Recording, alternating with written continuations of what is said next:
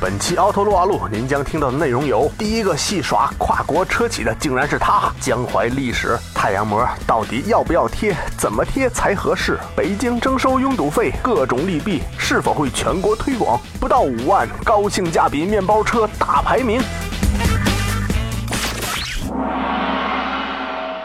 欢迎大家收听奥托路啊路，我们又见面了。呃，上期呢，因为是在柳州出差，所以呢，我尝试了一下直播的形式，半夜十一点到十二点之间吧，直播了一段讲述长安的历史。我就突然发现这种玩法不太好玩。首先，用这种方式来占用大家的时间，我觉得不太人道，因为大家都有选择自己时间的权利，大家的时间又都非常的宝贵。然后呢，大周末的这个欧洲杯这个看球的间歇，我来给大家。做直播，虽然有三千多人吧，跟我共同分享了这一时刻，也有一万多个赞，但是我觉得总归而言，还是还是一段不太好的体验。因为直播这个东西呢，呃，我在做我的事情，我在录我的节目的时候，我没有办法来跟你们互动。然后那些充分跟你们互动的，又恰恰都是直播的那些搔首弄姿的所谓的网红吧。呃，所以我觉得对于这种形式，我们只是探索。然后呢，我们可能会尝试在每周的一个固定时间段里，由我用直播的形式来给大家答疑。但是呢，那也是在。一个相对来说大家都比较宽裕的时间吧，我不会占用大家太多的周末跟家人一起分享美好汽车生活的时光。所以呢，我们奥拓奥路以后还是在用这种录播的形式，在每周六的上午跟大家准时的见面。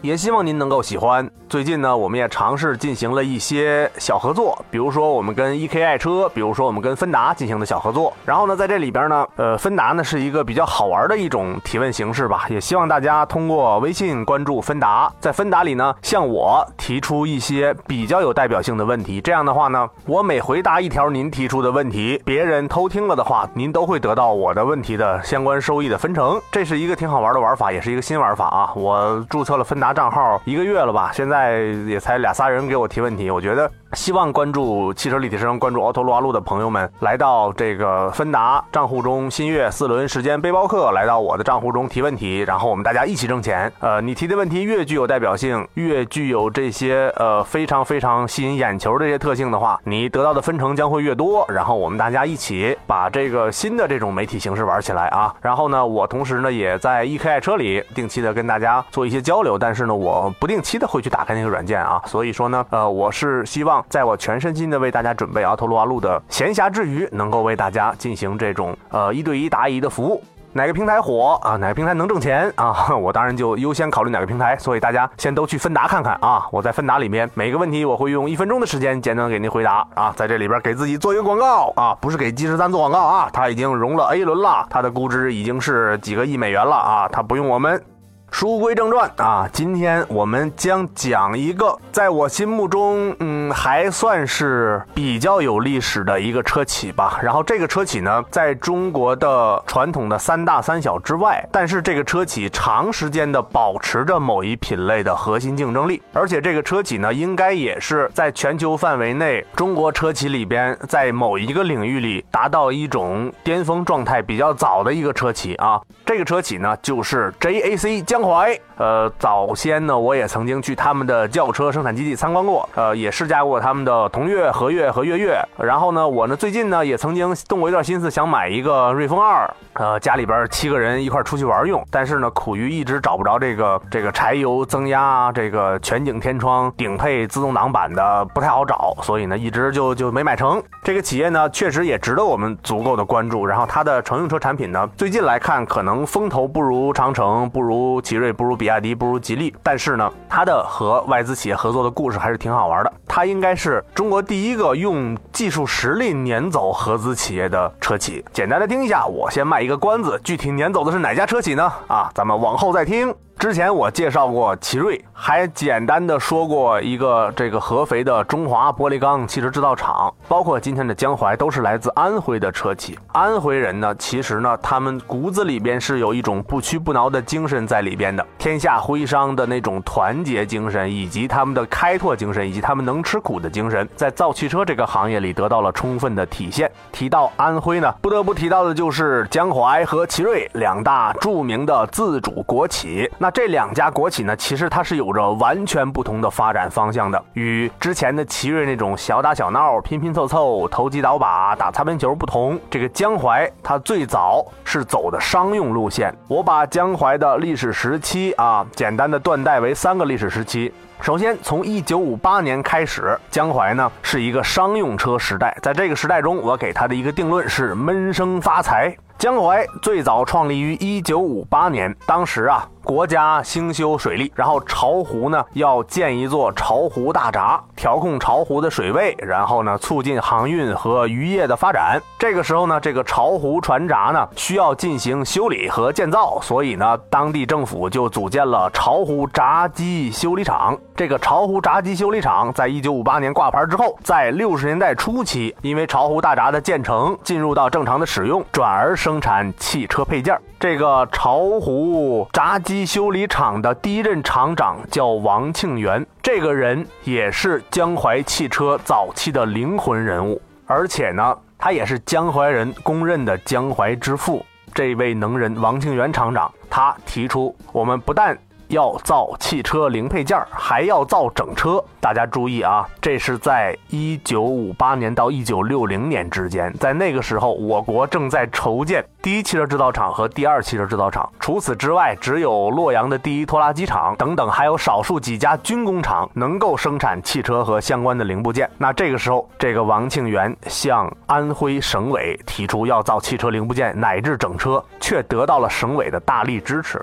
要知道，在那个年代之下，敢许给你一些承诺，敢支持你，这是非常不容易的。因为当时的汽车制造绝对是国字第一号的重工业产品。江淮得到省委的第一次支持，就是源自这个时候。怎么支持的呢？当时他们的小厂在巢湖，明显规模不够啊，生产汽车零部件规模都不够。安徽省委呢，把位于合肥的安徽水利厅仓库无偿的批给了巢湖闸机修理厂，当做厂房。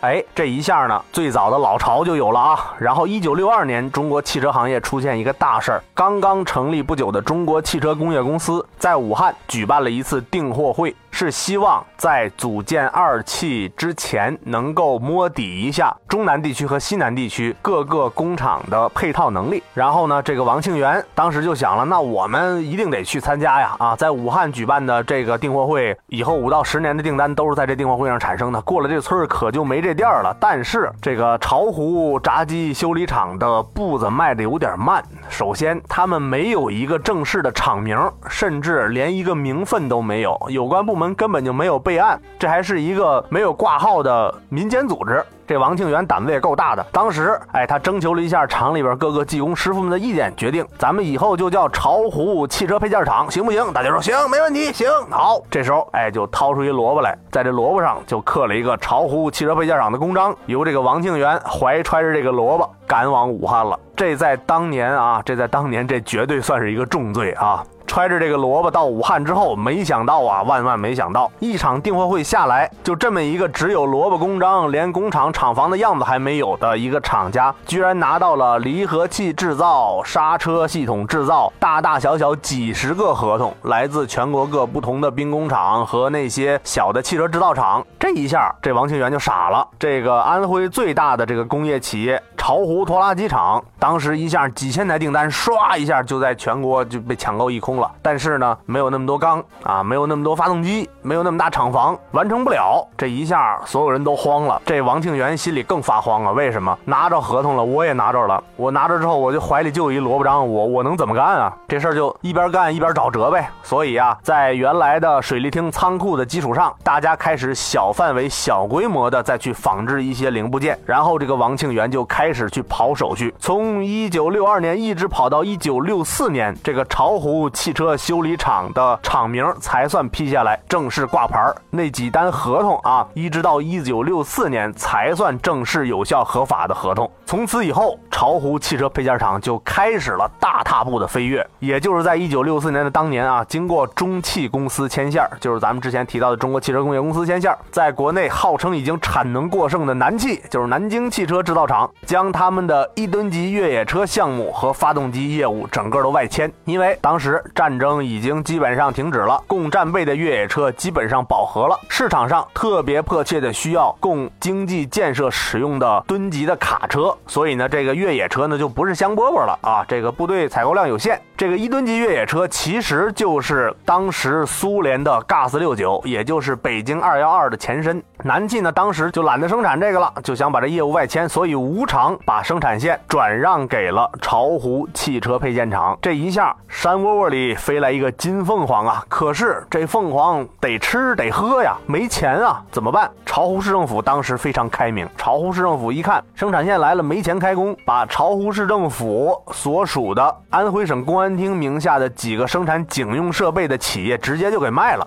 你想想，那些生产什么警灯啊、爆闪啊、什么防爆胶皮棍啊，那些企业直接就给卖了，换来的资金。注入到这个巢湖汽车配件厂，用以调试生产线和准备开工，在全国范围内求援。全国求援令一出啊，各大报纸一登，在全国范围内引起了比较大的反响。来自东北的，来自南方诸省的啊，来自这个上海的很多很多企业派车，把他们认为这个巢湖需要的设备直接就拉到巢湖厂门口，不需要任何的回报，把设备交到这儿调试成功，人就走了。但是光有设备还不行啊！你一巢湖没有任何的工业基础，你不像人家长安的前身，对吧？汉阳造兵工厂是吧？这个江南制造局是吧？有有那么深厚的制造底蕴。你一个这个造船闸的这小厂，人才从哪来呢？首先，南汽跟着 GAS 六九生产线来了一批专家组成员，然后呢，长春一汽专门派过来了二十名的工程师，汽车工程师，这也是非常不容易的。但是专业的技工这一块依然有着非常大的人才缺口。怎么办呢？哎，当时安徽省政府独辟蹊径啊，从安徽省范围之内的二十万名劳改犯中开始了严格的政治排查。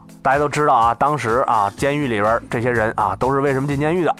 你懂的，我也懂的啊。这个刑事犯也有，其他的类型的啊，这个犯了不该犯的错的这些犯人也有。从这二十万名劳改犯中排查出了一千多名有过机械制造、维修和这个养护经验的，变成了第一批的这个巢湖汽车配件厂的工人。然后呢，许诺他们如果按时按量的完成工作的话，会予以减刑。就这样摸爬滚打几年之后，终于把1962年那次武汉订货会上的所有零部件生产完毕了。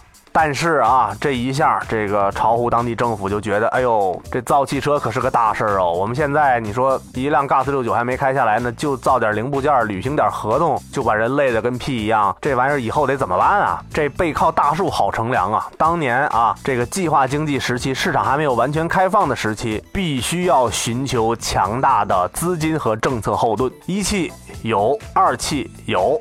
其他的就没有，那怎么办呢？也就是在那一年，巢湖汽车配件厂成功的被国家划归为军工企业的序列里边了。这一下就等于有了非常强大和坚韧的这种资金和这个产品销售的后盾。但是呢，从打那一刻一直到最后，巢湖汽车配件厂的厂门里就再也没有开出来一辆 GAS 六九，是因为当时该厂的灵魂人物厂长王庆元啊，因为某种原因被批斗。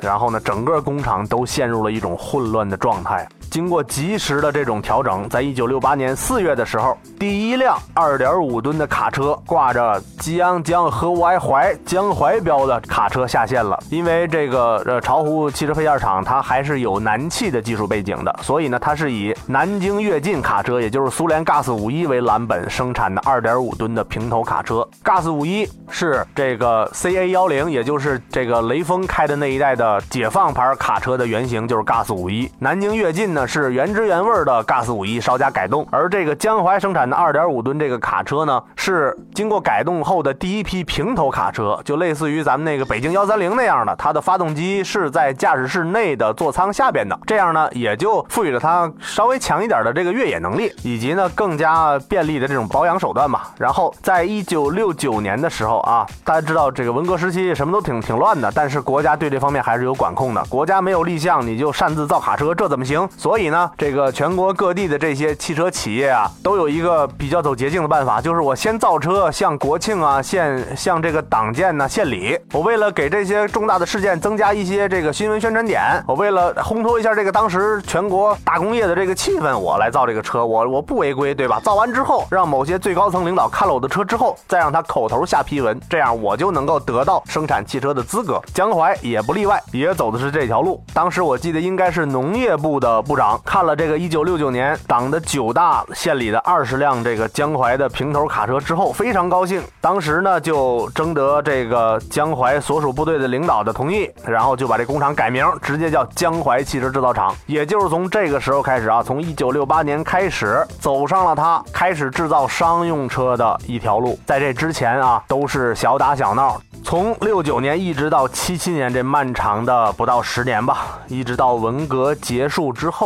军工企业逐渐的走向了衰落，而江淮呢也被划归机械局管辖了。一直到九十年代的时候，其实江淮都是在默默的闷声发财的，他一直在造汽车零部件。也就是说，激昂江和淮淮这个字母的标识，在平常的百姓在路上是看不见的，偶尔是一些军车、一些轻型的卡车上。才会看到江淮的标识，直到一九九零年，你想想时间跨度得有多大？就是江淮这个企业闷声发财发了多长时间啊？九零年的时候，我印象中，在我的小学附近玩的时候，在一片枯枝烂叶里发现了一辆南京跃进生产的 GAS 六九啊，当时我就非常的惊讶。那个车呢，就是闲置了不是特别长的时间，被人用枯枝烂叶给盖上了，车况还是不错的。在九零年之前，这些。车其实在中国的大地上还是一直在使用，一直在服役的。可想而知，那时候中国的经济多么的不发达。一九九零年开始，中国第一款客车专用底盘在江淮厂诞生，所有人都惊了啊！这是一个什么厂？以前没听说过呀。原来是军工企业，后来划归地方了。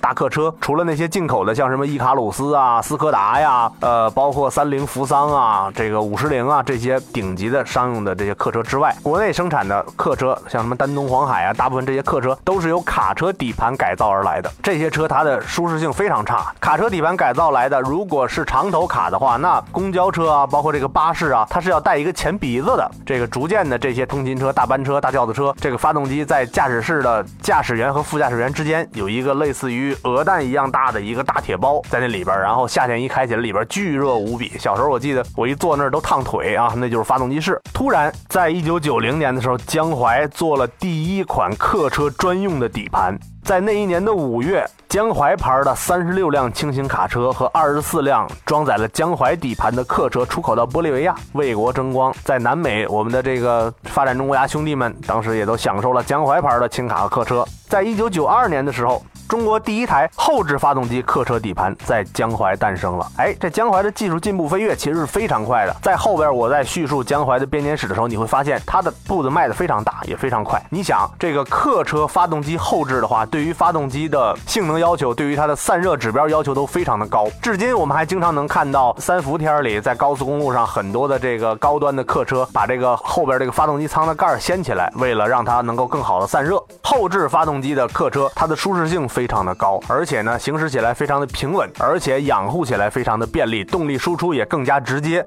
中国第一款后置发动机客车底盘就是在江淮诞生的。从此以后，它也开始了中国中型、中大型客车市场的这种垄断之旅。一直到一九九五年的时候，江淮正式登顶了中国客车底盘的销量冠军。一九九六年的时候，江淮在国家的做媒之下接手了合肥客车厂。这个合肥客车厂啊，比较早的和韩国现代有了一些技术转让的协议。江淮接手合肥客车厂，把它合并了，其实也是为了。这个从那天开始，江淮和现代就走到了谈判桌上，开始了他们的技术转让和合作。同一年，江淮牌轻卡产品全国范围内上市，叫帅铃。中国的高端轻卡已经不再是南有重庆跟江西五十铃，北有北汽幺零四幺，增加了一个江淮帅铃啊。大家也看到了，他跟现代合资造高端客车，自己呢又有这个商用车轻卡的这个产品线，也就是俗称的单排和双排座。那一直到两千年之前，江淮都没有触及乘用车领域。当时不是说明江淮没有这个实力，而是这家企业做的非常专一，他在每一个领域都希望把自己的产品做到最好。我觉得这个是中国的其他的国企以及其他自主品牌车企所非常欠缺的。江淮从一开始就打定主意，做我就要做某一个领域的 number one，在其他领域市场量还没有放到那么大的时候，我是不会轻易做的。两千年之前的时候啊，这个江淮和现代开始了格尔法项目，也就是江淮的重型卡车项目。因为当时呃，随着国内房地产市场的抬头，国内对于重型卡车的需求量提高了。原来的那些解放的什么 CA 幺四幺啊，东风的 EQ 幺四二啊，那些车型都算中型卡车，载重量都都不高啊。当时市场上不需要那么多拉钢筋的、拉水泥的，甚至是拉钢材的、拉铁粉的那些牵引力巨大的卡车。所以呢，在那个时候，解放东风啊，他们还没有那种高端产品出现，所以那种高端产品主要是依赖进口。一直到两千年的时候，这算从一九五八年到两千年算江淮的一个商用车时代。在这个时代中，它是闷声发大财的。除了它的几个合作方以及那些使用他们底盘的企业之外，整个中国没有几个人知道江淮是什么。这种情况一直到两千年啊，两千零一年江淮在沪市上市的时候，就有了很大的改进。为什么呢？这事儿还得从两千年说起。两千年，现代和江淮签约之后，开始生产客车和格尔法卡车的时候，江淮就开始偷偷的从韩国买了几辆现代的 H 一，也就是现在的进口现代销售的辉逸，开始研究。当时韩国就发现，哎，这是要干什么？这是要山寨我们的面包车？当时是抱一个怀疑态度的。但是当韩国方面的谈判代表发现江淮已经在偷偷的规划厂房，开始在偷偷的准备策划怎么生产、怎么推广的时候，这个韩国人心里边就不再怀疑了。他们合作的这个江淮啊，在跟他们合作之前就已经是中国商用车市场客车底盘的垄断企业了。所以从一开始就两家企业之间的合作是一个平等的。哎，这个在中国的车企的历史上是很少有、很少有的啊，最起码在两千年之前是很少有的。现代看中了江淮在客车底盘领域制造的技术的先进性，以及江淮在国内市场的垄断地位，而江淮看中的是现代的更加现代的机械制造技术、生产线、流水线工艺，以及它的供应商配套体系，还有它的一些市场传播和销售的手段。双方是各取所需的行为，但是现在就没有想过当时在中国怎么样去推它的 MPV 车型。当时他觉得中国当时的 MPV 市场的老大那就是金杯海狮啊，然后除此之外就是南方的这个广东三星的这个三菱德利卡，以及这个各种渠道吧走私的正规进口的一些什么日产的万利特、巴宁、丰田的海狮、海霸，都是这些车型。当时这个市场当量非常小啊，当时还没有别克 GL 八出现呢，也没有这个市场，所以韩国人就觉得，即使我们跟你们合作了，这东西有销路吗？而且你造卡车、造客车的、造双排座的，你能一下就卖得好这个车吗？所以当时韩。国现在还是有些犹豫，但是当他们发现江淮的这种产品研发跟这种产品导入的步骤越来越快的时候，现代终于就绷不住了，火速跟江淮方面签约，而且在这个技术转让、技术使用费上，据说也打了一个狠折啊。这一个狠折其实也奠定了他们两个人未来有可能会分道扬镳，就是因为当时这个基础价格没没提那么高，没卖上价去。效率有多高啊？二零零二年的三月份，也就是在双方签约之后的几个月，第一辆江淮瑞风下线了，而且上来就搭载了二点四升的汽油机和二点四升的柴油机。注意啊，这个柴油机当时只在欧洲市场是流行的。当时江淮多么有市场远见性，一直到现在，那些跑了十几万公里的江淮第一代瑞风的柴油车，还在各个二手车论坛里还在那儿挂着，还有人买啊，真省油。真开不坏。然后在二零零二年的当年，干掉了这个当时市场的老大沈阳华晨金杯，获得了百分之六十二的大 MPV 的市场份额，这是非常震惊的。二零零三年的十月份，瑞风的销量突破了一万辆，这在当时是一个大家想都不敢想的数目啊！这么高端的二十万的一辆 MPV，居然能够卖一万辆。二零零四年的二月，江淮不满足于从现代进口相对比较昂贵的这个二点四升的韩国发动机了，引进了。沈阳航天三菱的大家都熟悉的四 G 六十四，他自己研发的这个代号叫四 G A 一这个发动机，也也是2.4升双顶置凸轮轴，在合肥下线了。自此以后，现代就开始不太满意了。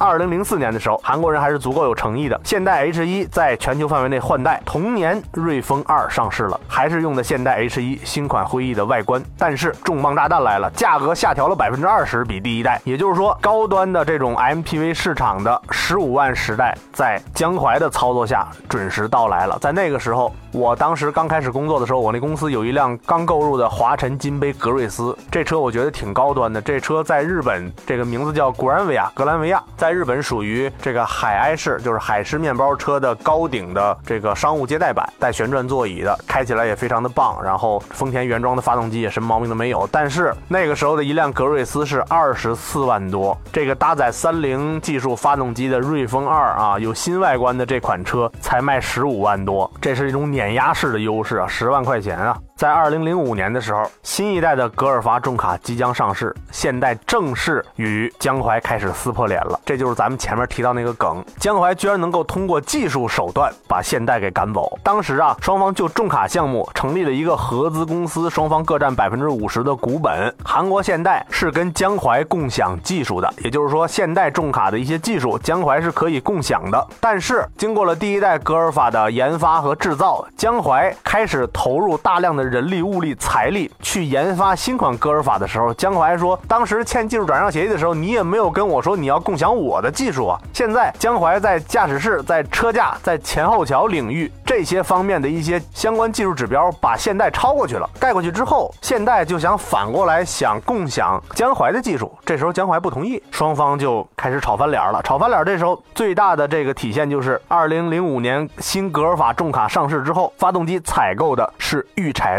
变速箱采购的是潍柴的，没有现代什么事儿。啊，虽然还叫格尔法，而且这一代格尔法的质量非常的好，一直用到现在，很多车还在使用。当然了，不合法规啊，但是就是非法环境下吧，这种拉黑了、牵黑了这种环境下，这种车还在使用。但是第一代的江淮格尔法逐渐的很早就已经淡出人们视野了，因为它用的是现代的这个零部件嘛。然后熟悉工程领域车的人都知道，这个韩国现代和韩国三星的重卡质量很一般啊。但是呢，他们屡屡在三峡啊这些关键工程中中标。中标之后，中方的这个工程人员发现，这些卡车这工程结束之后，这卡车基本上这问题就来了，就就就不用了。管这些韩国卡车重型卡车叫一次性的。但是在相关的这些领域里边，江淮不想跟现代共享，所以从二零零五年双方开始这个冷眼相对，一直到二零零七年，双方正式结束了长达十年的爱情长跑。二零零五年六月，江淮在都灵的设计中心成立，江淮单方投资一千一百万欧元，还是没有现代什么事儿。二零零六年底，现代正式宣布与江淮分道扬镳的时候，几乎在同时，东京的设计中心开始接盘，投资了三亿元人民币。等于他做的这些事儿，其实都是在恶心现代，都是在给你看的啊！哎，你觉得你比我牛啊？你什么事儿都厉害啊？你技术占先啊？我没有你的这种印户，没有你的挺强产品力的产品，我依然能够很好的生存啊！那最气人的是，二零零七年三月，现代已经明确要跟山东的华泰。合资之后，在华泰现代圣达菲上市之前，江淮瑞鹰率先上市。这个瑞鹰啊，很多人都说啊，这山寨圣达菲，其实啊，还真不是。因为早在二零零五年、零六年的时候，因为当时江淮没有轿车生产资质，江淮以这种 CKD 组装的形式，在合肥生产过一批现代圣达菲，比这个原装进口的价格要低一些，在小范围之内，在安徽省啊，以及在其他全国各地还都销售过。所以说，江淮瑞鹰可以说是一个变种的圣达菲，也就是说，他把圣达菲当时卖这个二十来万的这个成本给削低了一半，然后售价也仅仅是一半。我记得当时十三万多、十四万多吧，配个什么 ABS、EBD 啊、导航啊、VCD 屏幕啊，这些配置一加上以后，哎，性价比还挺高的。呃，我曾经参加过这个江淮瑞鹰的一个体验活动吧，一个越野的体验活动，十辆试驾车变速箱坏了一半。当时反正就是那批试装车质量不老靠谱的吧。现在呢，在这个二三线城市城镇的路面上还能够看到这批瑞。鹰就是按照现代的标准来开模来制造，但是呢，它内饰的一些部件啊，就就没有按照现代的标准来做。除此之外，这车其实在当时性价比还是挺高的。然后在二零零七年一月份的时候，江淮的轿车项目顺利通过了审核啊。从二零零七年开始，江淮度过了它的现代时代啊。从两千年一直到零七年，它是跟现代的蜜月期。在这个蜜月期里，我给它的四个字是进步神速啊。它居然能用自己的技术实力把现代给踹走了，这也是韩国现代在中国永远的痛啊！第一个痛就是江淮，第二个痛就是那不争气的华泰啊，建了一个厂跑鄂尔多斯挖煤去了，第三个痛就是现在这个越来越不争气的北京现代啊，这个销量是逐年降低啊，韩国欧巴都不给力啊。然后呢，这个零七年底的时候啊，江淮的轿车就上市了，说明什么？说明人家其实下边已经在偷偷的造飞机、造大炮了，只等着国家元首一声令下就开始开打啊！最早的记录是江淮从二零零四年开始就在秘密研发这款轿车了，而且江淮在合肥秘密的划了一千五百亩的土地作为轿车生产基地。在二零零七年底的时候，有一款车亮相了成都车展，并且在第二年的春晚上。大面积的做广告啊！代言人是陈道明。这个车我说起来大家应该有印象，就是售价十万七千七到十三万一千七的江淮缤越。这款车应该是中国汽车山寨史上最早受到普遍关注的车型之一，因为这车一上市之后，有一网友，当时这个论坛还不是特别的发达，这有一网友把这车全车都改成奔驰的标了，然后跑婚庆去了啊，结果被人发现了，发了帖子放网上，一时间闹得沸沸扬扬。这缤越这车呢，前脸特像这个底盘代号 W 二二幺的那一代的奔驰 S，就是上一代奔驰 S，从 A 柱一直到 C 柱中间这块呢，特像这个四眼灯那一代的奔驰 E，然后车。车尾呢又特像上上代的奔驰 C，相当于你围着围着缤越转半圈，你就过了一遍奔驰的轿车发展史啊。但是呢，缤越这款车是，据我所知啊，应该是零四年开始他们买的澳大利亚或者是买的这个长安福特的这个第一代的蒙迪欧做的逆向开发啊，它的这个悬挂呀，以及它的这个这个发动机变速箱排布啊，以及它的这些底盘的相关的这些数据，看着都跟那那一代的蒙迪欧非常近似。然后这车的内饰呢，有人说用的是花冠的，其实还真不是。我细看了一下啊，有一个车被大家低估了，就是索纳塔的裕翔 NF。现在大家很多人看到的最早一代的北京现代索纳塔其实是索纳塔 EF，后一代就是 NF。那个车呢，性能什么的都还不错，就是太中庸了，后来就被北京现代给卖烂了啊。这个缤越的内饰其实应该是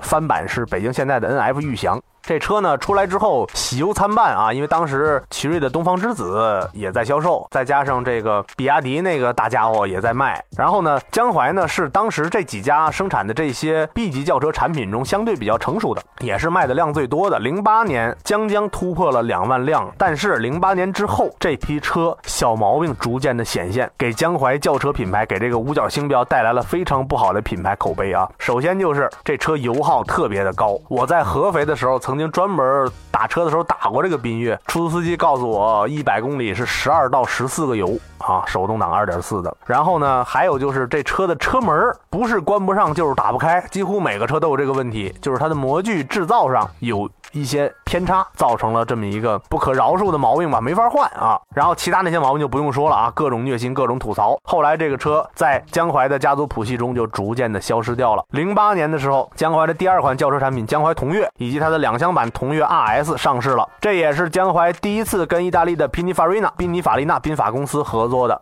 搭载了1.3升、1.5升两款发动机，售价是四万九千八到六万六千八。外观上我觉得还不错，在当时的自主品。卖车里算比较顺眼的，但是呢，透着一股浓浓的第三世界国家的气息啊，让我觉得不太高档，而且给我的。比较大的印象就是这俩车车里味儿特大，而且呢，这个后排空间特别不好。我一使劲儿，我的科技盖就能顶到前面这个司机的腰眼儿，而且能让他哎一下，能机灵一下。然后呢，二零零九年的时候，江淮目前就是大家开始有印象的江淮和悦以及它的 MPV 车型和悦 RS 上市了，他们搭载的也是来自沈阳航天三菱的四 G 十五发动机。这两款车奠定了江淮开始成为热销车型的基础。我记得当时我去试驾江淮和悦的时候，从合肥开到普陀山佛教圣地普陀山，中间大概一百来公里的里程吧，记不太清了，应该是一百来公里。呃，我拉着车上的这个这个江淮的这个公关部门的王启伟王总，还有另外的一个媒体同事吧，我一直在追赶一辆 2.5T 的沃尔沃 S80。我们互有胜负。当时我觉得，哎，这车跑两百多也不飘，性能还行。而且这四 G 十五发动机呢，我在爬普陀山这个山坡的时候，基本上是两档三档打遍天下啊！发动机的这个低扭还是很不错的。在同年，江淮品牌这一年啊卖了十二万辆，在一零年的时候突破了二十万辆。与此同时，在另一面就是它的商用车板块，江淮也开始发力了。在二零一零年开始，江淮在都灵建的那个设计中心交出了它的第一份作业，就是一款叫做星瑞的商用车。呃，说星瑞大家有可能不太了解啊，大家在百度上搜一下奔驰的 Sprinter 灵特，就是大家知道这个明星爱用的奔驰的保姆车。改这个保姆车用的底盘最多的就是奔驰的 Sprinter 灵特，就是改装完了之后过百万了，它的底盘也要五十多万啊。呃，山寨的是这款车，星瑞山寨的就是这款车啊，外观非常非常像。呃，在当时啊，这个呃依维柯推出了 Turbo Daily 宝迪，然后呢，这个丰田、成都、四川风月推出了这个新款的考斯特，就是科斯达，甚至说包括日产推出的这个 CV 脸、碧联，都是这个领域的卖的比较贵的车。曾经南京的依维柯在这个领域中占有一个绝对主导的地位，就是比金杯还要大一号，但是比那个全尺寸考斯特要小一号的这个市场领域，它占据着绝对领导地位。但是随着 Power Daily 宝迪这个三四十万的售价让大家接受不了，这一段市场就是空白的。江淮商用车非常精准的卡住了这一段市场，而且现在在路上，尤其是在北京，这种客货两用的这种星瑞商用车非常非常的多。然后在二零一二年的广州车展上，江淮宣布了它的双品牌战略，也就是说。曾经的瑞风商务车变成了江淮的商务品牌瑞风，主打了商务个性化 MPV、中型 MPV 和商务轿车这个品类。而曾经的江淮的 A 级车和悦变成了一个个人家用品牌，和悦主打个人家用市场，小型 SUV、小型 MPV 这个市场。江淮正式开始了双品牌征战。二零一三年的时候，瑞风品牌旗下的第一款车瑞风 S 五上市了，这也是自主品牌这这些车里啊，这些竞争对手里，长城 H 六六。啊，长安 CS 七五这些车里上市比较早的一款，外观和内饰都特像那个 i 叉三五。那个时候，呃，瑞风 S 五这个车在同级别同品类里边还是有一些竞争力的。但是啊，二零一三年的三月十五号，所有的江淮人必须要铭记这个日子，在这一天，中央电视台 CCTV 这个晚会上，中央台的记者以纪录片的形式曝光了江淮同悦轿车车身底盘锈蚀的斑斑劣迹。虽然在第二天的第一时间，江淮的老总左延安左总这个召开了新闻发布会，也道歉了，也制定了一些挽回这个呃名誉损失、挽回不好的影响的这些措施，但是直到现在。江淮的车容易生锈、容易烂的这么一个口碑依然久久没有散去。我觉得这跟三菱帕杰罗的刹车门其实是一个道理，就是一开始的时候没有注意、没有重视，最后就导致了这个问题。也就是从那个时候起，江淮的轿车开始大面积的收缩。然后我认为，直到现在，江淮在 SUV 领域还没有全面发力。江淮真正会发力的领域，我个人预测啊，是 MPV 领域。随着中国这个生育政策的放开啊，我觉得未来中国市场这个 MPV 它一定是刚需，想都不用想，肯定是刚需。虽然现在很多人都说啊，这个奥德赛销量下降了，GL 八销量也没冲上去，永远都是这么一个这个区间段。然后自主品牌 SUV 卖的又这么好，但是 MPV 市场随着人们生活水平的提高，随着大家对于自驾游有一个更深层次的认识，随着大家对于出行质量要求的提高，以及同龄的我们这。些人的父母，他们的年龄的增大啊，他们上下车腿脚越来越不方便，去医院去检查身体，那这些情况一出现，导致了 MPV 市场一定会越来越大。而在那个时候，中国最早最早专门干 MPV 的这个车企江淮一定会爆发它让人觉得非常恐怖的实力啊！大家现在看看江淮的 MPV 产品，你就知道了。无论是瑞风祥和啊，还是瑞风合畅啊，还是这个星瑞啊，还是旗下的一些其他的 MPV 车型，明显的比中国的其他这。些造小轿车、造 SUV 出身的这些企业造的要成熟的多得多得多，甚至比 MPV 专业户华晨金杯还要专业的多。我们翻回头来去看看那个华晨和宝马合资的那个叫什么叫华颂的那个华颂七那个产品，你就会发现江淮在这个领域其实是没有想发力。如果这个领域的市场当量到了一定级别了。它一定会发力的，而且这一发力，不说干掉奥德赛吧，可能会把 GL 八拉下马，因为在这个市场中，越来越多的人不需要 GL 八那种又大又笨又费油那种美式的 MPV。所以呢，我把话放这儿，就是中国未来的市场中还是有江淮的一级的，我们不要去轻视这么一个曾经在国内汽车市场的某一领域占有垄断地位的这么一个品牌。也不要去轻视一个最早具有越野车生产资质，但是之前这几十年里一辆越野车没造出来的这么一个企业，它的 SUV 的研发能力啊，人家可能也是还在沉默之中，还没有想发力啊，或者说他就不会去发力了。所以，让我们把更大的关注留给江淮。虽然我们很多人不想去考虑，甚至都不会去想到江淮在某一领域还会有什么车型，4S 店里还会摆着什么车让我去看看。但是，请大家密切关注这个企业。而且，我在这儿再次跟大家呼吁，让大家关注自主品牌。我并不是说自主品牌还有多好啊。之前在录宝骏五六零这个 AMT 车型的试驾的时候，在录长城 H 七的时候，我真是两面都不是人啊。我我说几句好话，这个很多网友就说啊，你这充值了，说这期长城给了你多少钱，说宝骏给了你多少钱。然后呢，这个品牌的公关还会给我打电话发微信，哎，刘老师，你们有些话说的太重了啊，有些故障我们可能是个案或者怎么样。我希望的是啊，在这一头，我的衣食父母，我的观众们，你们能充分理解我。作为一个汽车行业从业者，作为一个职业纯车迷啊，几十年的一个纯车迷，对于自主品牌的一种肯定和一种发现它的进步的一种小兴奋。你们要知道。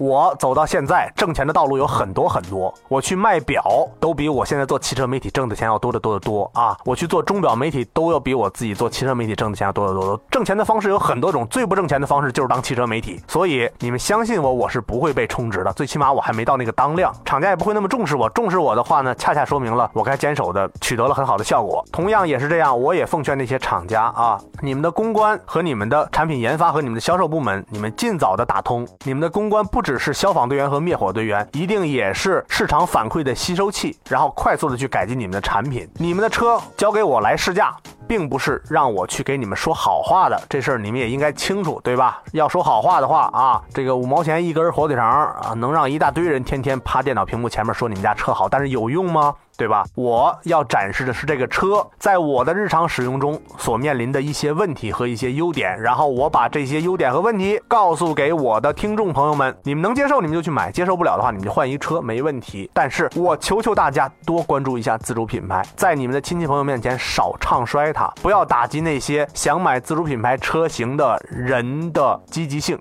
把打击积极性的。责任和任务交给那些自主品牌的汽车的生产商们啊！如果我们这些铁杆的自主品牌的粉丝再被你们打击的不去买你们的车了，那你就别混了。这是今天。奥托鲁瓦路上半部分的内容，我细数了一下江淮的历史啊。很多朋友说，哎呀，往后说的车企里是不是没有灵魂人物了？没有灵魂人物的车企不好听啊。我告诉大家，每一个品牌其实都是一个人，他都能在我的嘴下变成一个生动的、鲜活的形象。那既然大家想听灵魂人物，下一期我提前剧透一下，我将说一个目前还在海外。这个流窜企图逃避法律制裁的一个车企老大，以及他呵呵 一段鲜为人知的很多电台不让播的、很多人不让说的一段故事啊！好，我们休息一下，回来再录。汽车立体声。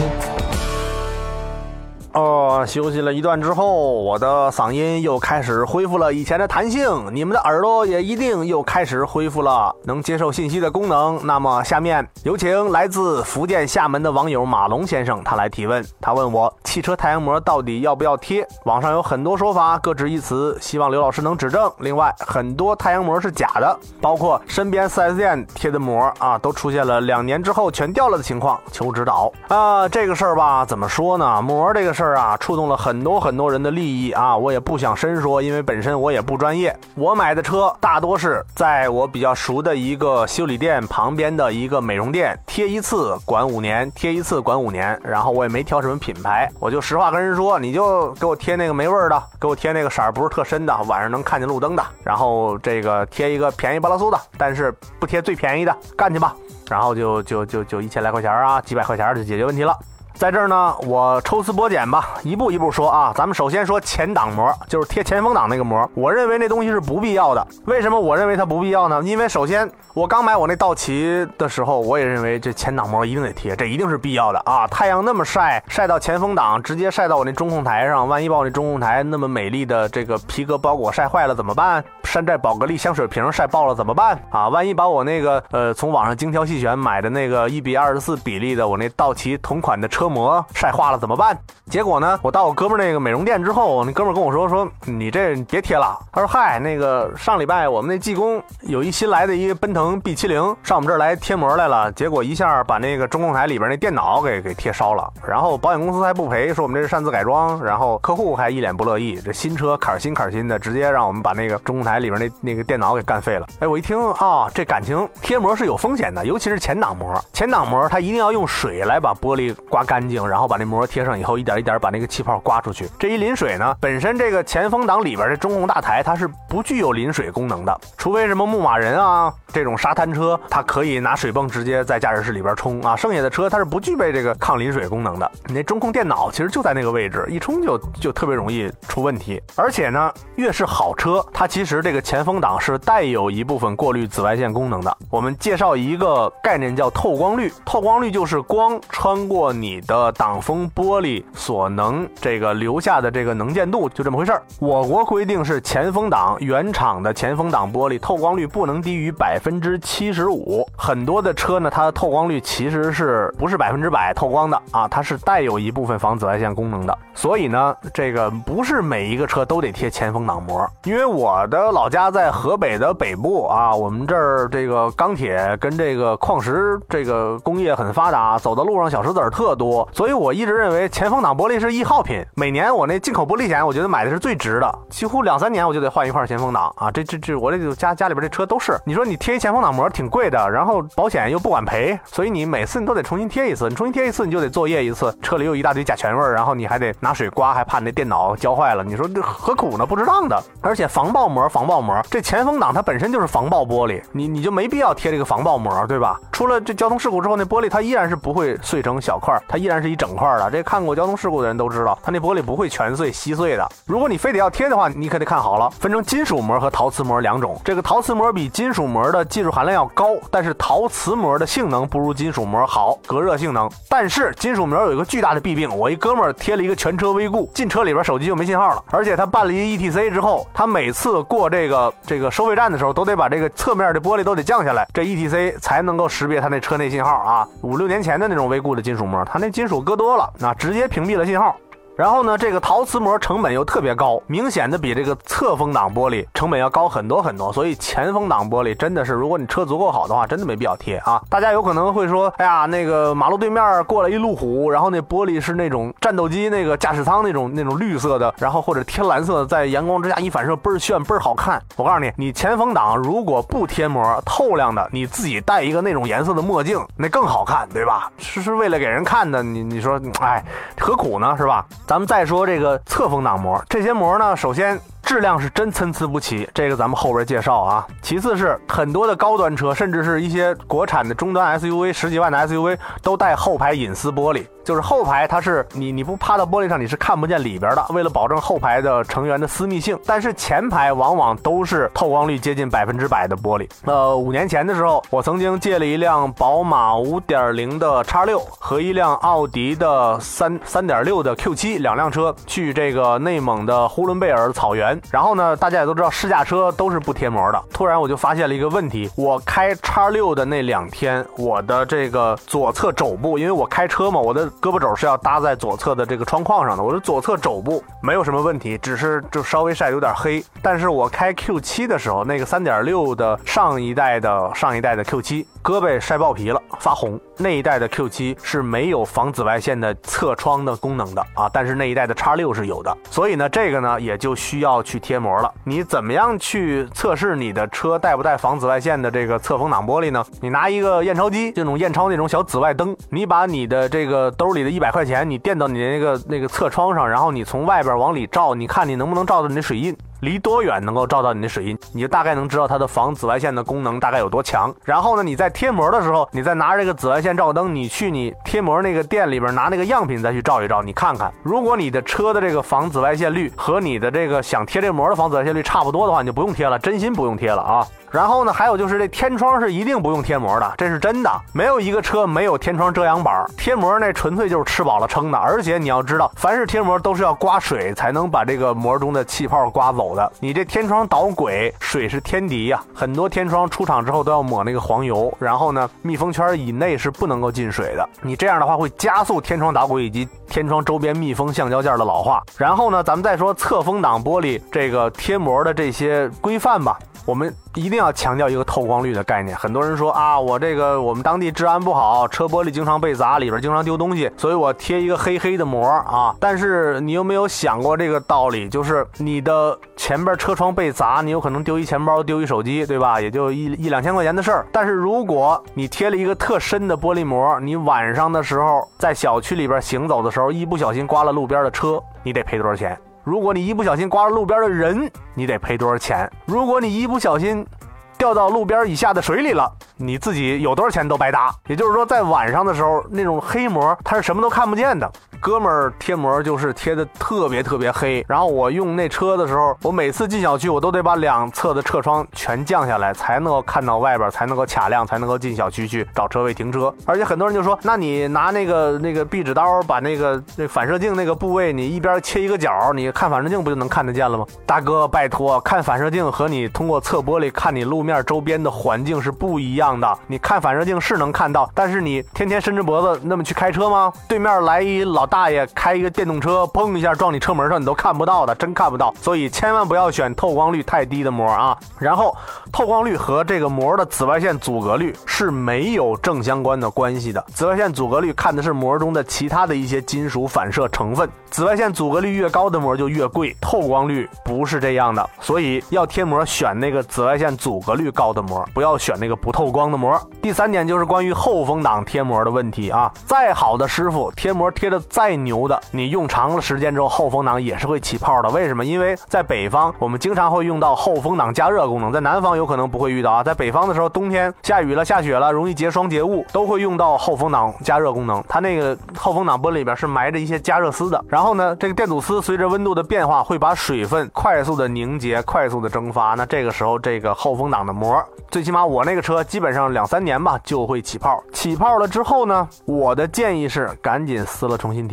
还有呢，就是 4S 店赠送的膜一定要谨慎，拿验钞机去验一下，验一下看一下这个透光率如何。如果它是透光的，但是还特深的话。不建议用，闻一闻有没有浓重的甲醛的味道，特别呛鼻子的味道。如果有的话，多少钱都不贴啊！不管是白送的还不是白送，多少钱都不贴啊！还有一种方法，网上的介绍一小窍门，拿一点汽油，拿一点溶剂，抹到这个膜的边角料上，拿手一 K，如果这个膜上边的这个镀层掉了，就变成一个塑料片了。那对不起，这是最破最烂的膜啊！这是那五十块钱一大卷子那那种膜，你就别贴就行了啊！这贴了之后，时间一长，太阳一照射的话，甲醛会挥发，对你的驾驶员、对你的乘客是有。致命的影响的啊，这种膜，如果你现在贴的就是这种膜的话啊，你拿紫外灯照一下试试，或者拿汽油溶剂点一下试试，如果是的话，赶紧撕掉。然后我再介绍一下啊，因为很多人都说说国外是不让贴膜的，确实，但是我还没有查到说全球哪个国家这个车里边的膜压根就不让贴，只不过就是很多人都说说这个膜啊，只有中国人贴，在美国在欧洲是不让贴膜的啊，这个这个都是糊弄中国人的，也不是这样，它确实还还是有这些高端产品的，但是很多人又反问了，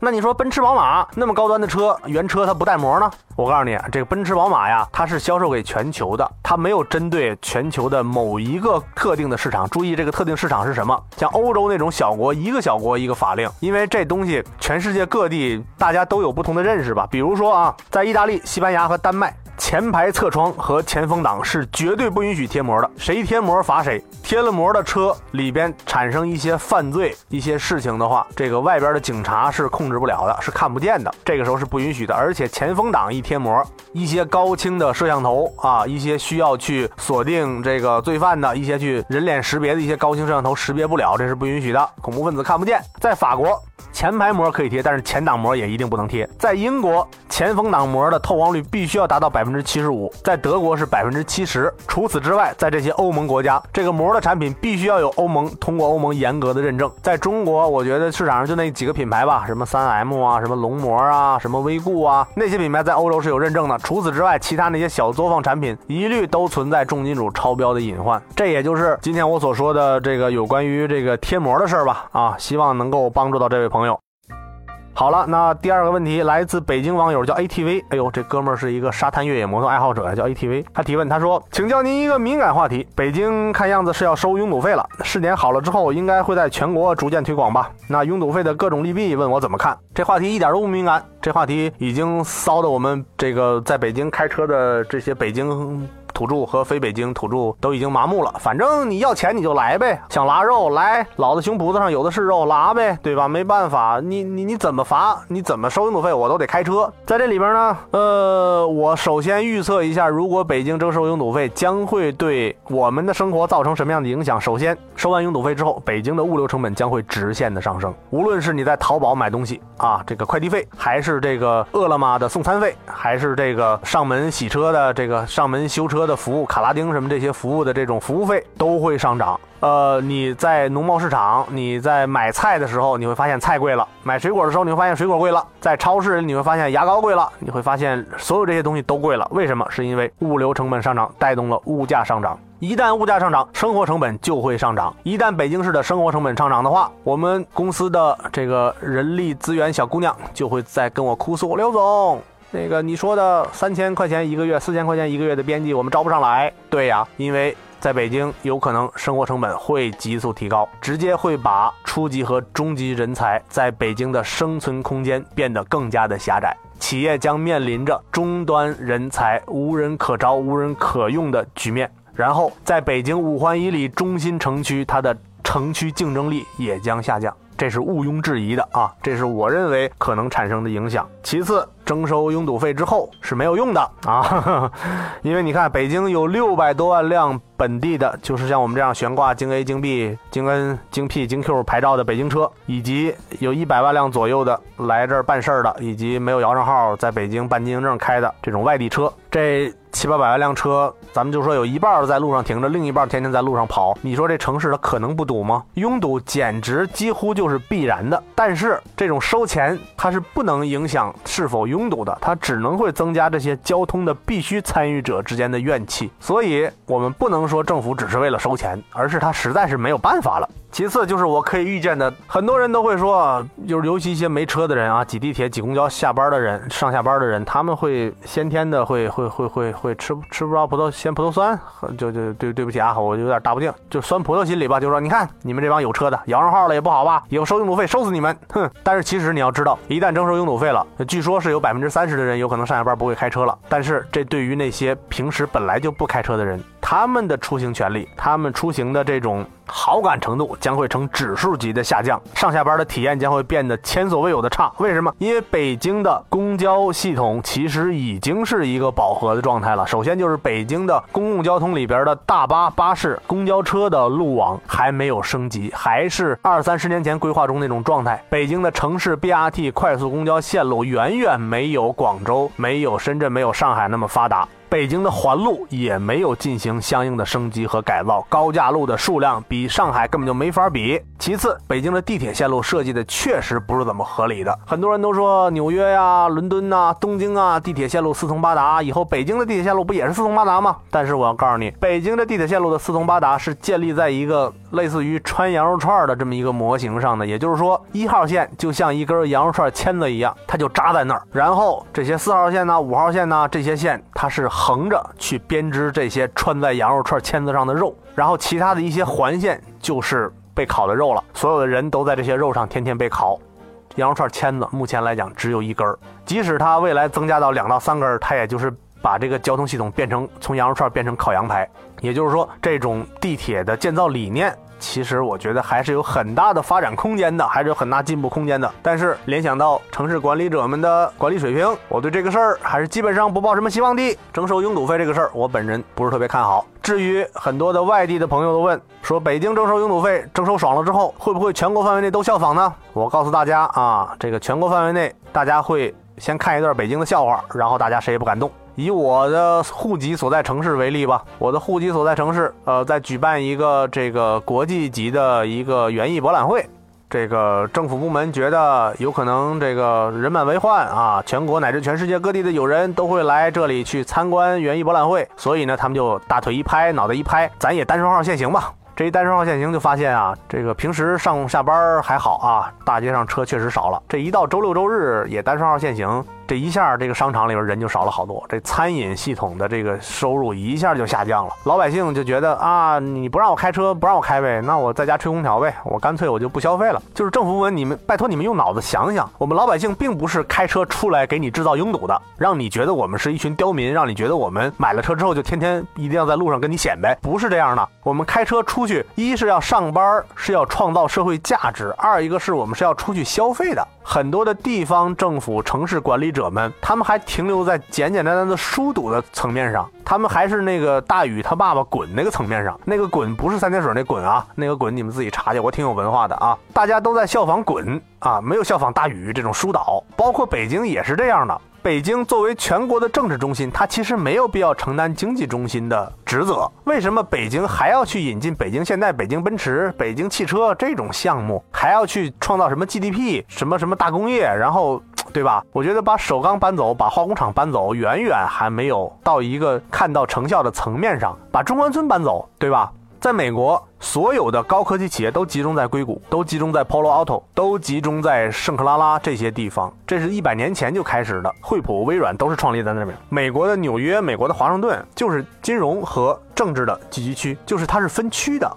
然后呢，大家可能会说，哎呦，那这个我要在在硅谷办一个软件公司，然后我要去华盛顿去审批、去盖章，然后我坐飞机从西海岸飞到东海岸，多麻烦啊！我这行政审批怎么办啊？我来不来去办事儿怎么办啊？可是你要想到，如果一个国家去行政化了，如果我们做软件的人不需要去华盛顿、去纽约盖章、去盖戳，我们只是在纳斯达克挂牌敲钟的时候飞一下纽约就 OK 了，那我们真的没有必要把中关村、把 CBD 全部都集中在。大北京的环抱之中，大家要知道，北京的压力大，其实是源自于这里。所以我在这儿再次的去呼吁一下有关的城市管理者们，呃，别怎么出幺蛾子，别怎么拿老百姓当试验品了。就说到这儿了，因为我也知道我说的话没有任何作用，没有任何意义，对吧？啊，你们该怎么罚我还是怎么罚我，是吧？收了拥堵费之后，天天我在摄像头下边嘣儿过一下，你就扣我点钱啊，是吧？我在下边呢，我我我不发牢骚了，我给大家讲讲那些收过拥堵费的国家啊，他们现在都怎么样？首先，据不完全统计，全球第一个征收拥堵费的是新加坡，呃，很多人都是我们的华裔啊，我们都是黄皮肤黑眼睛啊。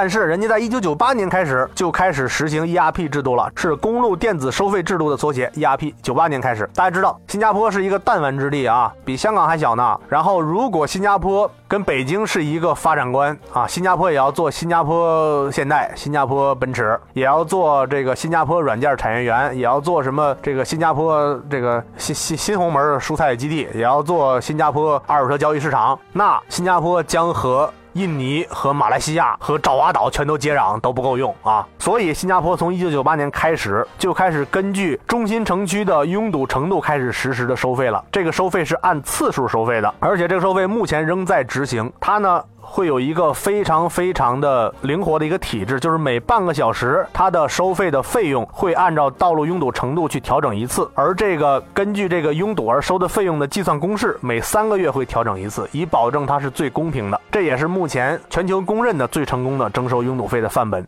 然后呢，这个伦敦，伦敦在二零零三年开始效仿新加坡，但是呢，伦敦呢它是按区域收费的，就是伦敦的不同的区域呢有不同的收费标准，最多的现在好像收到十一英镑了，就是进出一天人民币一百块钱，这个呢。其实就不是特别合理了，为什么呢？是因为从二零零三年实施一直到二零零七年的时候，伦敦就又回到了二零零二年没收拥堵费时候那种交通的糟糕状态了。这个老百姓也都特别的油啊，他们发现前面是收费区域了，自然而然的在不收费区域找一停车场就停下了，然后再步行啊或者乘坐公交车呀再去购物再去干什么，导致了伦敦周边这些卫星城里塞满了汽车。而伦敦里边土豪也很多，所以呢，伦敦市里边依然很堵。而且还有一个特好玩的事儿，就是伦敦的这个道路按区域征收拥堵费这个系统有无数个摄像头，它的收费系统呢不停车直接扣费的，这是从零三年就开始了。你可想而知，就是零三年的时候，咱还都用那个刚能发中文短信息的翻盖的三星的手机，我们还没有电子支付体系出来，是吧？那时候还没有支付宝，但是啊，那个时候开始就开始不停车收费了，以至于后来。这个收费系统的维护成本比每天要收到的拥堵费还要高，这我觉得也就辅国人民能干得出来这事儿啊。所以呢，很多人预测，就是这次的欧洲杯结束之后，伦敦有可能会取消征收拥堵费，变成一种更新的玩法。当然了，不排除辅国人民看着我们。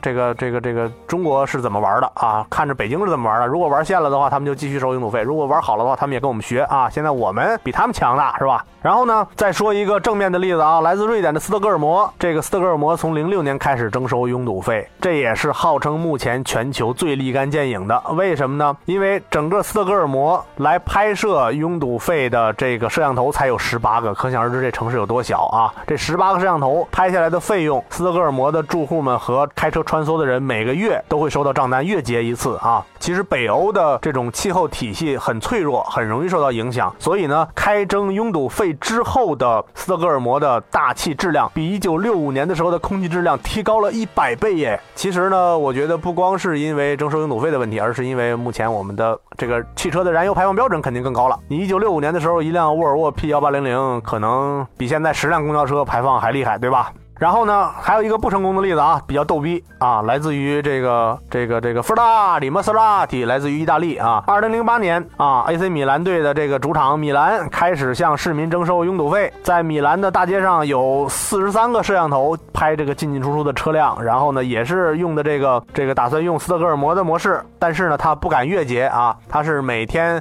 这个午夜之前必须要把这个费用结清。结果，奇葩的意大利市民跑到法院去起诉了米兰市政府。奇葩的法院判市民胜诉，判米兰市政府停止征收拥堵费，因为你们侵犯了市民神圣的驾驶权利。啊，听听，哼！更奇葩的是呢。这个后来，这个法院又重新审理了。重新审理之后，觉得米兰市政府也是没错了，所以呢，双方各打五十大板。米兰市政府延长了免费通行的时间，这场风波才算平息。但是就目前来讲，它的这种征收拥堵费的这种效果，其实也不是特别明显。所以说。今儿这话说到这儿就不多说了啊，这里边说了很多的这个电台里不让播的内容了，希望大家咱们就听一个乐呵啊。这个悬在头上的一柄达摩克里斯之剑，随时都会落下来，落下来我哪儿肉多你就切我哪儿，没问题。然后呢，能不开车我就不开车，但是啊，不得不开车的时候，我一定会用我的钱包来捍卫我开车的权利。今天最后一个问题来自河北邯郸的网友黑影，他说每期的奥特路我都听两遍，这一期我终于要提问了，说点务实的。在刘老师的心目中，不到五万的性价比高的面包车怎么排名？他准备去看车啊，要求这车有劲儿，不爱坏，而且配置合理，因为有的车都没有空调。这样吧，我呢也不敢说排名吧，我简单的捋了一下，就是五万以内的这些车型大概有这么几种啊。首先，咱们就说那销冠，就是五菱宏光 S。五菱宏光 S 我选的是1.5升标准版，它的售价是四万九千八。然后呢，还有北汽幻速的 H2 这款车呢，我挑的是 H2E 1.5精英型，它的售价是四万六千八。还有一款昌河福瑞达 M50 1.4商务舱版，它的售价是四万七千八。还有一款长安金欧诺1.5升标准版，它的售价是四万七千九。还有一款东风小康风光330啊1.5升的手动乐享版，它的售价是四万七千九。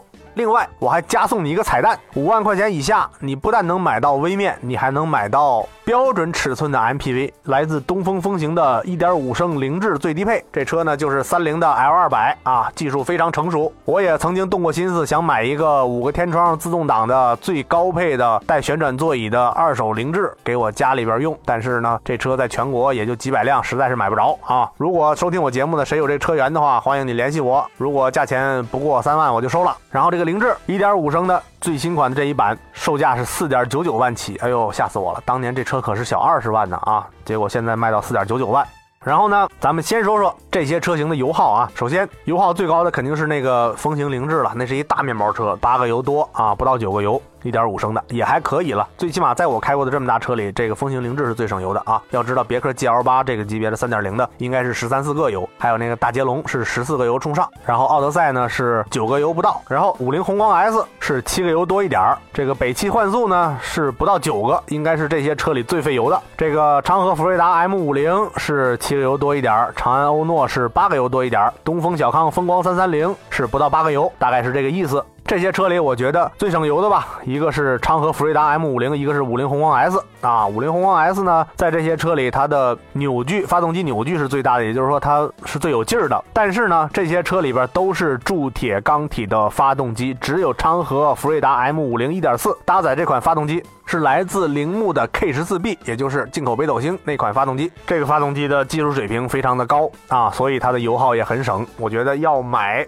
冲着发动机买的话，选福瑞达 M 五零。然后呢，再往下呢，咱们一个一个都说说吧。首先说这个东风风行凌志这款车，它的优点呢是空间特别大，外观看着特别高档，档次比较高啊，一看就不是微面。然后呢，它呢是这些车里空间最大的，毋庸置疑。但是它有一个致命伤，就是它没有空调。四万九千九这款车，你要加三千块钱才能够享受到空调的待遇。除此之外，它的配置是奇低无比，基本上拆了座你就把它当货车用就 OK 了。而且这是一个五座车，选七座的话还得加钱。然后呢，再说这个五菱宏光 S，五菱宏光 S 绝对是这个级别车里的标杆车型。这个车呢，优点是最有劲儿，而且它的底盘呢采用了五连杆的非独立后悬挂，也就是说它的操控表现应该是这些车里最好的。而且它在这些车里独有的带有儿童安全座椅的锁扣，这个很。很不容易，而且它配有标配的铝合金轮毂和铝合金车顶行李架，还有后排空调出风口。我觉得一款威克吧，后排空调出风口很重要。再往下，咱们再说说北汽幻速 H2。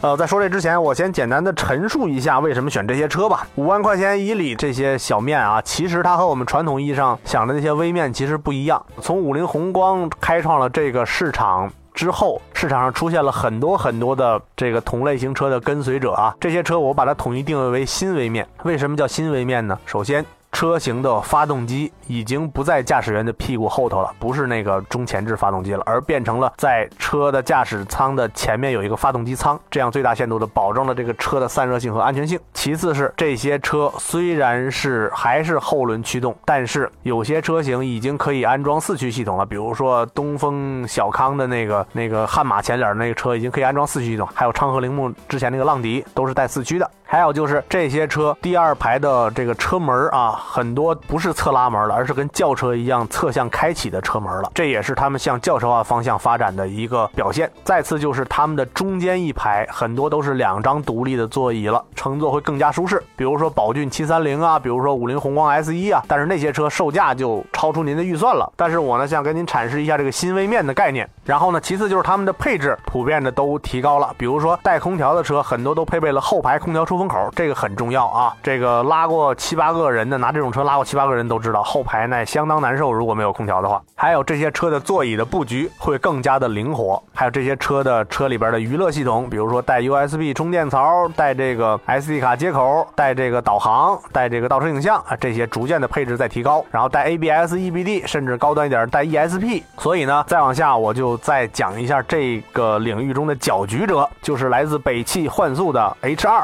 其实。其实这个北汽银翔的这个天坛的这个标啊，很多人一开始不认识，看着好像一个狼牙棒，像一倒刺一样。这是北汽的另一家子企业啊。然后呢，这款四万六千八这款车呢，比五菱宏光便宜了三千块钱，但是呢，它却有着这几个车型里边最大的宽度和轴距，说明它的内部空间还是比较宽敞的。而且这款车标配了驾驶座的安全气囊、铝合金轮圈、铝合金行李架，标配倒车影像，标配 GPS，标配蓝牙，标配。后排的独立空调，后排座椅的单独调节，可以说这相当于是你花了一个五菱宏光的钱买了一个宝骏七三零的配置，就是直接奔七万块钱去了。但是这个车的硬伤在哪儿？这个车硬伤在于小毛病特别多，投诉特别多，倒档比较难挂，而且这车是这些车里油耗最高的啊！很多人又开始说了，说这个你这收了五菱的钱了吧？你怎么不说五菱的硬伤啊？哎，别着急，五菱硬伤也有啊。咱们最后说五菱的硬伤啊，咱们。先说说五菱的其他竞争对手，因为五菱在这个领域里是标杆，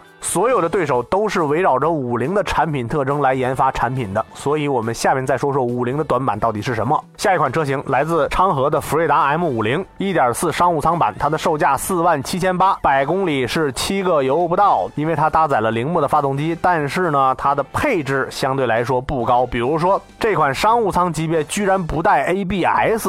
这个其他车型都带啊，我觉得这有点一票否决的意味了。但是呢，它配有倒车雷达，还配有遥控钥匙，我觉得这在这里边算矬子里拔将军吧。但是那些东西都可以后期改装嘛。我觉得一个这种级别的车，遥控钥匙，嗯，无所谓是吧？啊，看你喜好。然后呢，M 五零这个车呢，它的问题在于行驶中内饰会出现共振现象，而且它的变速箱不光倒档，哪个档都不好挂。这个我觉得这是这昌河嘛，这个企业，哎，可惜呀。再往下就是长安金欧诺1.5标准型啊，这车是这些车型里最早推出的。然后呢，这个车呢不但配了遥控钥匙啊，然后呢，它最主要的是啊，虽然它其他的配置都没有了，都比较矬，但是它配有侧滑门，这是仁者见仁，智者见智。很多人买这些微型的客车就是需要有一个侧滑门，拉东西比较方便，上人也比较方便。但是很多人会因为它是一个侧滑门车型，因为它太像小面而不去买它。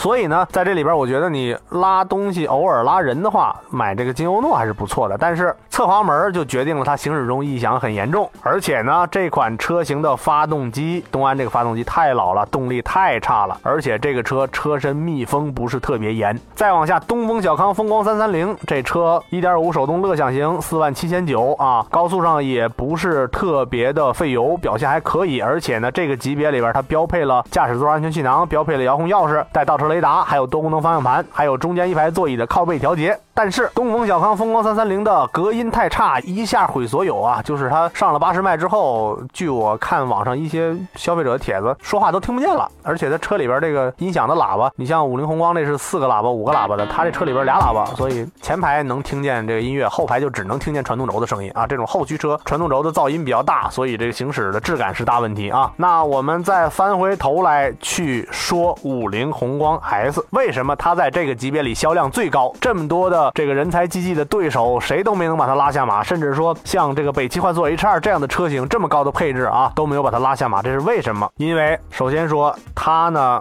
全国的网点最多啊，全国两三千家的维修网点非常的便利。其次，它的车的质量确实不错。再次，它的二手车的保值率比那些高很多很多。就是买这种车，很多人是为了回本的。你毛病特别多，我天天在 4S 店趴着，直接影响我挣钱。第二个是我挣再多的钱，你再能装能拉，我卖二手车的时候你不值钱，我明显我要赔一部分钱。所以呢，这一部分钱往往是特别特别敏感的。比如说这个北汽幻速 H2 这个车，其实它的这些配置，如果我们自己在淘宝。上买自己往上加的话，其实花不了多少钱啊，但是会让你觉得你比五菱还便宜，但是你又有这么多配置，觉得心里非常认同。但是你去卖二手车，你会发现啊，这车就原形毕露了啊，这车小毛病特别多。这个五菱当然了，它也有小毛病啊，它的缺点就是同级车里它价最贵，它的品牌价值比别的车品牌价值要高，所以它的售价最贵。就是你要买到北汽幻速 H2 同样配置的车也有，但是得花七万多，这个贵有贵的道理。其次就是随着产量和销量的提高，它的装配。精度确实不如以前第一批车了，这是很多老车主都有这个反应，就是现在的车做的有点萝卜快了不起泥的感觉啊。再次就是它的高速噪音确实还是不小的，相对于同级的竞品而言，它的高速噪音虽然也还算不错，但是这种后驱车型先天的弊病，这个传动轴这个弊病，造成了它的这个时速过八十之后还是有恼人噪音的啊。我之前七三零也试驾过，宏光 S E 也试驾过，这个宏光 S 短暂的坐过这个车，但是还是觉得它比那个七三零要吵很多。那跟底盘布局局有关，但是呢，相关的一些这个反响里边，我觉得还是这个五菱宏光 S 的口碑还是比较不错的。当然了，我之前说的那些车型还是会有很大的销量，但是没有一个人能把它拉下马呢，是因为很多人买这车的出发点就是奔着一个我不买五菱我能买什么去看的。然后这些瞄着五菱宏光 S 去打的这些车型，稍微有某一点上能够比五菱宏光 S 强，就非常容易把客户吸引走。所以呢，我觉得。这位朋友，您的钱一定是汗珠子掉地下摔八瓣，一分一分挣来的。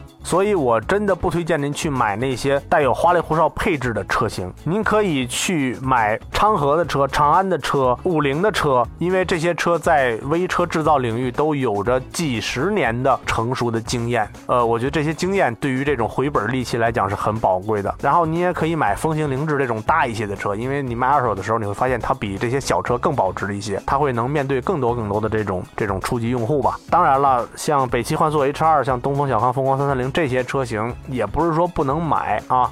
呃，反正看您是一个什么样的出发点吧。反正我觉得做这种级别车型的导购，比做二十万以下 SUV，比做这个三十万以上这个高级轿车这种导购要难很多很多很多。配置表不难比啊，就那么些配置，谁都不是那种完美配置党啊。但是我觉得比口碑啊，比它的油耗啊，我需要看很多很多口碑报告，需要看很多很多网友的吐槽，最后给您总结出来这么一个。因为我不是终端用户，所以我有些东。东西吧，有可能也很片面啊。在这儿，希望大家欢迎大家给我拍砖。这是我第一次做这个级别车型的购买的对比啊。我不是最终掏钱的消费者，我也没有发言权。我只是希望能给您提供一个理性的参考，就是买这种车千万别被那些啊乱花。渐欲迷人眼的配置模糊了你的双眼啊！一定要理性的消费，一定要理性消费，一定要本着够用就好来消费。好了，这就是所有的凹头路的全部内容，也欢迎大家继续关注我们的凹头路，继续关注我们的汽车立体声。呃啊，大家踊跃一点，在芬达里边的这个四轮时间背包客的账号里继续向我提问题，我们大家一起挣钱。好，我们下周再见。